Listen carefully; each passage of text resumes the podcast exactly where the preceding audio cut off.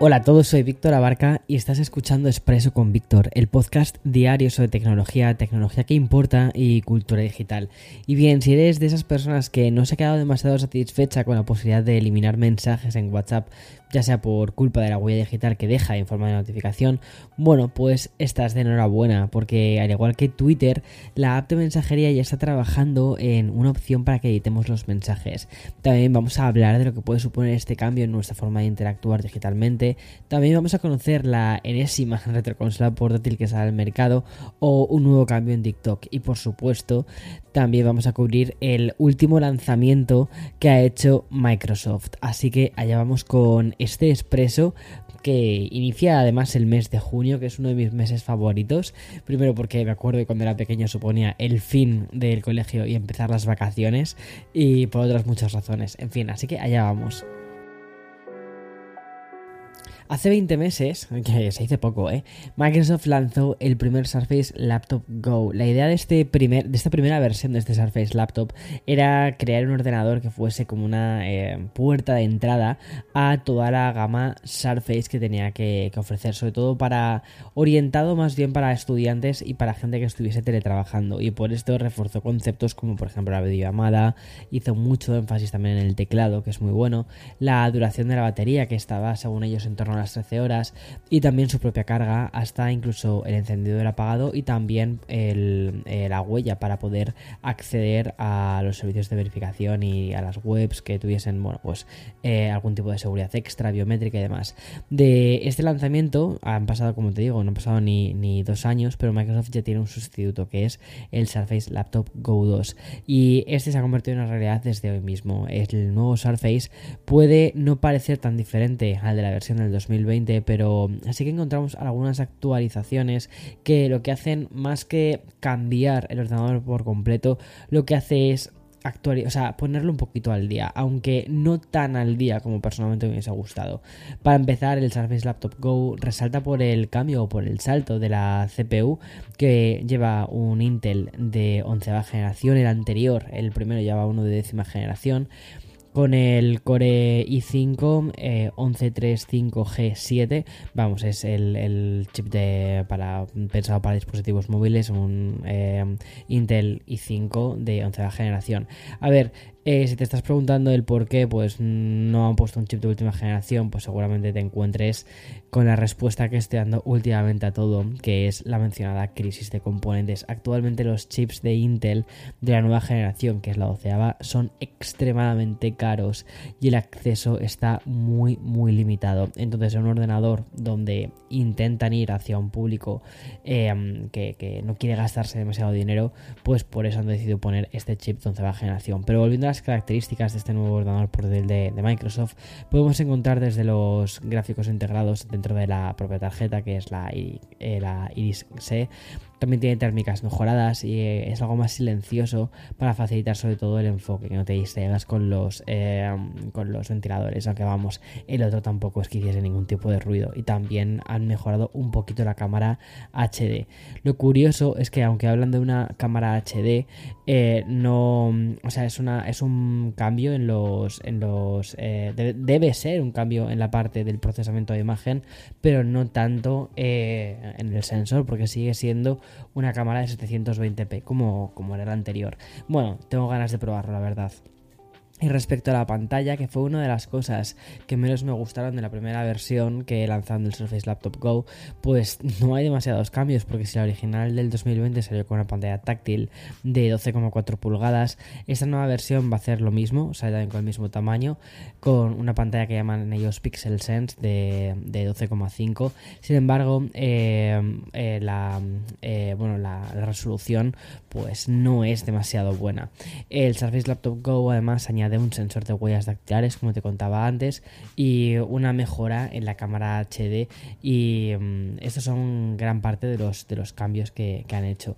este ordenador que lo que pretende es ser un muy buen punto de entrada dentro de la gama Surface saldrá en color plateado, en color azul, en un color tierra y también en el nuevo color que será verde. Se la va a lanzar con Windows 11 y eh, con un precio de 50 dólares mayor que el del modelo anterior, pero con algunas mejoras, algunos cambios que hacen que, bueno, pues que merezca más la pena este que el modelo anterior. De todos modos, te digo que, que cuando lo pueda probar y tenga ya por fin mi, como que dice, mis comentarios en primera mano, pues ya te lo diré. Y bueno, la huella digital, ya sabes que es un concepto muy nuevo, es una idea que existe desde que todos comenzamos esta nueva vida paralela que experimentamos en Internet. Y es que la huella digital podríamos definirla como el rastro que, que dejamos dentro del el mundo digital datos, registros y sobre todo una cosa muy importante y que muchas veces se nos olvida, opiniones, muchas opiniones. Bueno, pues esta vertiente de la cultura digital tuvo consecuencias como por ejemplo la cultura de la cancelación, de la que ya hemos hablado alguna vez en el podcast de Café con Víctor. Un debate que además parece no tener fin y que algunas plataformas han decidido por fin encarar. Y ahí tenemos el anuncio que ha hecho Twitter, porque tras muchos años de espera, la red social parece que por fin está trabajando en añadir un botón de editar. Pero lo que no esperábamos es que otra aplicación también hiciese algo similar o estuviese eh, todo esto dentro de sus planes. Y no es una aplicación cualquiera, posiblemente es la, aplicación de mensajería más utilizada en el mundo. Y obviamente estoy hablando de WhatsApp, la plataforma que además es propiedad de Meta, está desarrollando una nueva opción que nos va a permitir editar los mensajes de texto que ya hemos eh, enviado. Sobre todo me imagino que esto, pues, para evitar malos entendidos. La información original, que además la publica Webeta Info, habla de una herramienta que a diferencia de Twitter no añadiría un historial de edición. Al menos no es la idea que manejan ahora mismo para WhatsApp. Eso sí, desde el portal, desde el portal ¿vale? Lo que sí que dicen es que mm, todo podría mm, cambiar porque el desarrollo está eh, aún en una fase muy, muy, muy temprana. Tampoco se conocen detalles sobre esta ventana de, tiempo de cuándo va a poder salir esta versión de editar los mensajes. Es decir, se desconoce si WhatsApp va a poner límites temporales también a la edición o cómo lo va a hacer. De falta de conocer también si la aplicación notificará de estos cambios de alguna manera. Yo espero que sí que lo haga. Lo que podremos ver gracias a este mencionado site, ¿vale? Es un botón de editar mensajes que va a aparecer justo cuando mantengamos pulsado el mensaje en cuestión. Junto a las opciones de información o copiar, va a aparecer una nueva que va a poner editar. Y no solo esto, ¿vale? Porque también vamos a poder solucionar errores ortográficos y no pasar por esta especie de notificación tan agresiva de eliminaste este mensaje, porque lo que hiciste realmente fue eh, cortarlo para volver a pegarlo y quitar el error ortográfico que te dejaba pues como un cateto de polo y ya está. Bueno, y realmente sería eliminar un poco una pequeña parte de nuestra huella digital, aunque estamos hablando de un ámbito tan privado como, como el de nuestro WhatsApp. Vale, y tenemos una nueva consola retro. Sí, otra más. ¿Lo estábamos pidiendo? Sí, mucho. Estábamos pidiendo a gritos. Bueno, pues hay otra más en el mercado. Un mercado que, como te digo, también está cada vez más saturado de nostalgia en forma de retroconsolas, retrojuegos, en fin, de todo. Y esto es Blaze Entertainment, ¿vale? Que presenta un nuevo dispositivo que apela directamente al jugador que empezó en los años 90. Un poco como ya sucedió el pasado lunes que te hablé de, la Loki y su propia consola portátil. Bueno, pues esta nueva que presentan se llama Ever Arcade, o perdón, Ever, Evercade, Evercade, no Ever Arcade. Evercade EXP. Bueno, pues parece una versión un poco extendida de su consola, de su anterior consola de, que tenían. De diferencia de la Evercade VS, ¿vale? VS, la consola de sobremesa con funciones multijugador. Esta nueva versión lo que añade es un panel IPS de 4,3 pulgadas con una resolución de 800 x 480. Creo que es parecida a la de la Vita más o menos, ¿eh? La resolución. Un procesador de 1,5 GHz y 4 GB de memoria y sobre todo un nuevo diseño en blanco negro. Pero si la XP añade algo, son los botones en el lado izquierdo que va a permitir jugar con la consola en modo vertical. Este modo que lo han llamado modo Tate, ¿vale? Va a permitir girar 90 grados la XP, lo que mm, va a hacer al final que juguemos a títulos como se concibieron habitualmente, por ejemplo los de, me estoy imaginando, por ejemplo los de la eh, Game Boy. Por cierto, Blaze Entertainment ha confirmado que va a incluir 18 títulos en su interior además de la de compatibilidad de 300 juegos y hasta 30 colecciones. Aunque se anunciarán más detalles en septiembre, sabemos que la consola llegará con un cable de carga USB tipo C, una guía de inicio rápido, un cartucho y Arcade 1 con 6 juegos clásicos. Y por último, la otra gran novedad respecto al modelo anterior es que sí que va a llevar Wi-Fi integrado. Como te decía, habrá que esperar un poco a septiembre para conocer más novedades y realizar reservas. Su precio va a ser de 149,99 euros y el lanzamiento está previsto para las próximas navidades. Veamos a ver cómo lo hacen porque últimamente todos los lanzamientos lo están haciendo como en patches, como en, pequeños, eh, bueno, pues como en pequeños fragmentos, ¿no?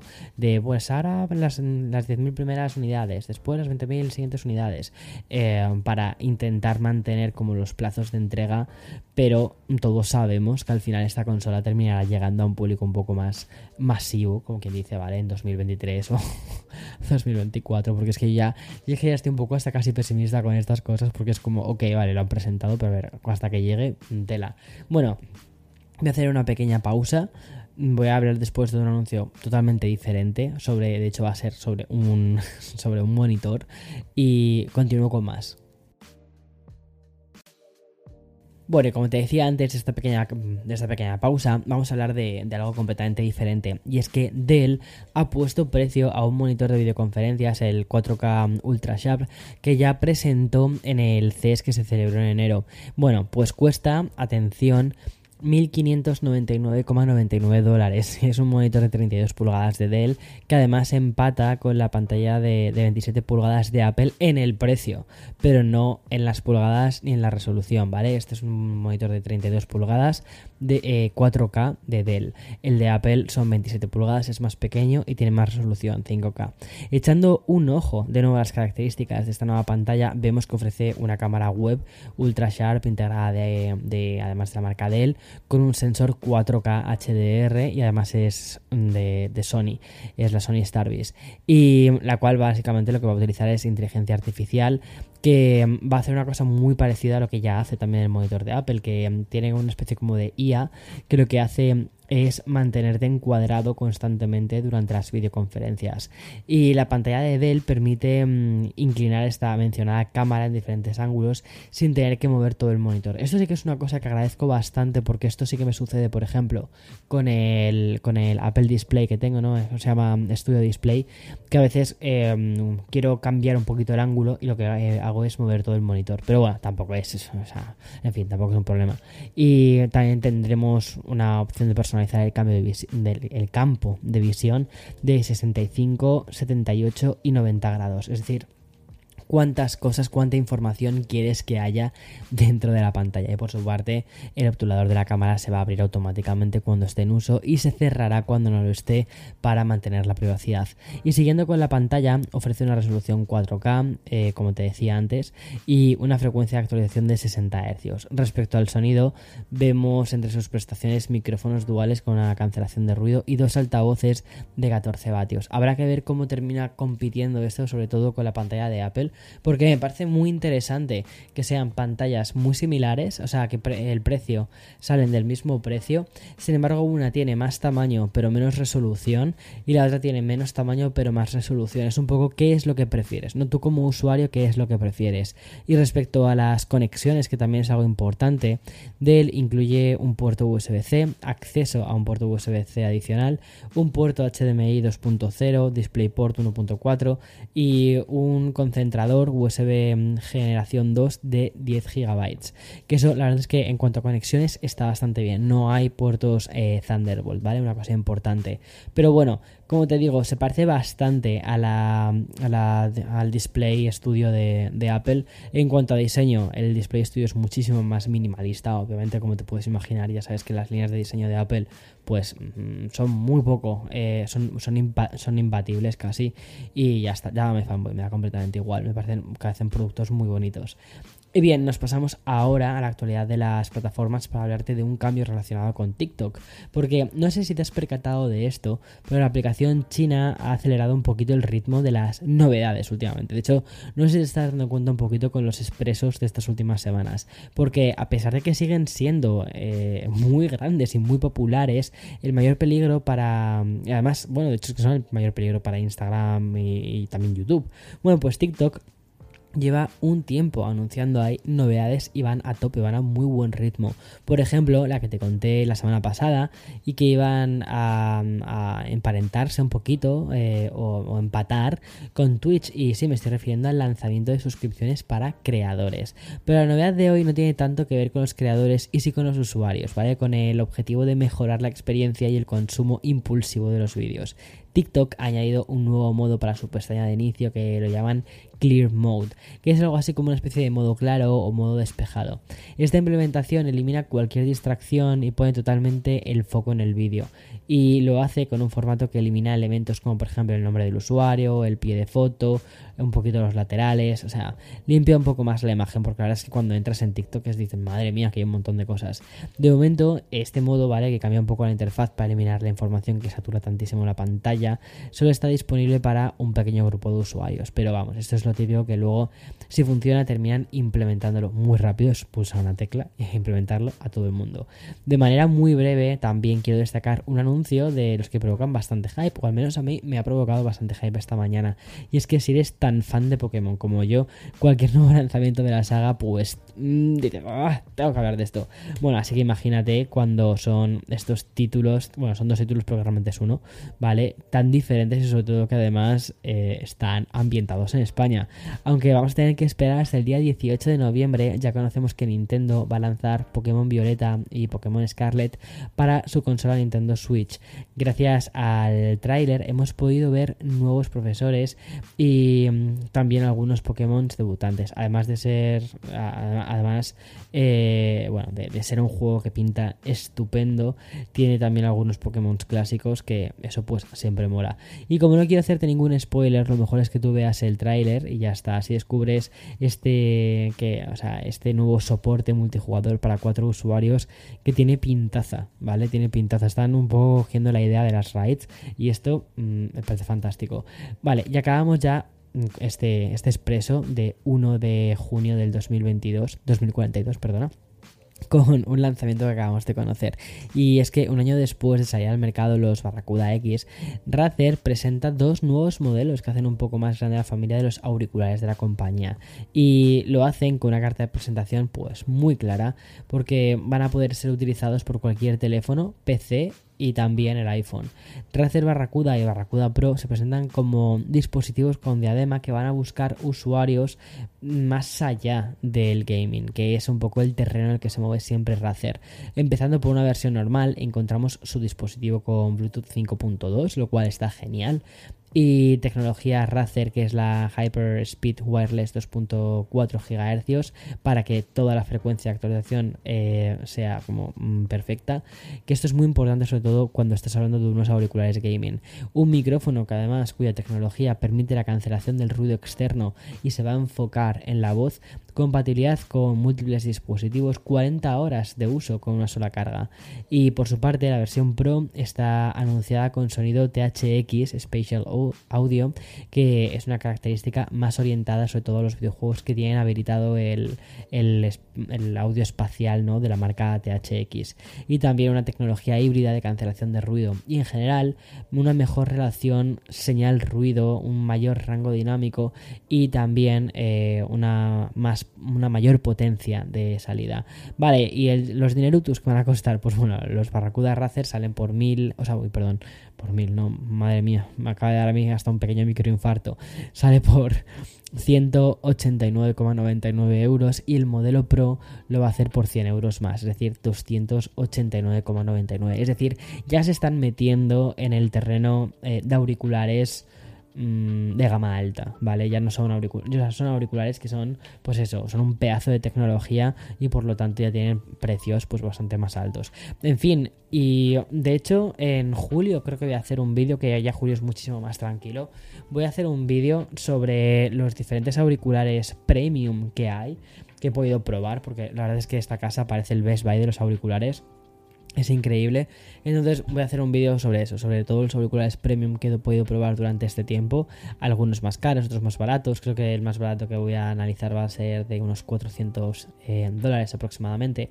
Y es un poco para ver cuál es el hype, o sea, qué hype hay con en todo esto y sobre todo si merece la pena gastarse tanto dinero en unos auriculares. Ya te digo yo que en algunos casos sí que merece bastante la pena porque se escuchan muy bien y son productos tecnológicos muy interesantes y que están planteados para, para durar durante bastante tiempo, va la redundancia, y, y, hacer una pequeña comparativa. De hecho, había pensado en poner los AirPods Max, los nuevos auriculares de Sony, por supuesto, que de hecho me encantan, y también unos auriculares de Bang Olufsen. Probablemente también haya algunas otras marcas así de sorpresa. Y ya está. Em, bueno, eh, hasta aquí, como te decía, acabamos de estrenar junio, un mes súper especial, con un episodio bastante largo. Y este mes, ya te lo digo, va a ser un mes de locura. Así que espero que te. espero que tengas muchas ganas de expreso. Porque allá empezamos con los expresos de verano. Chao, chao.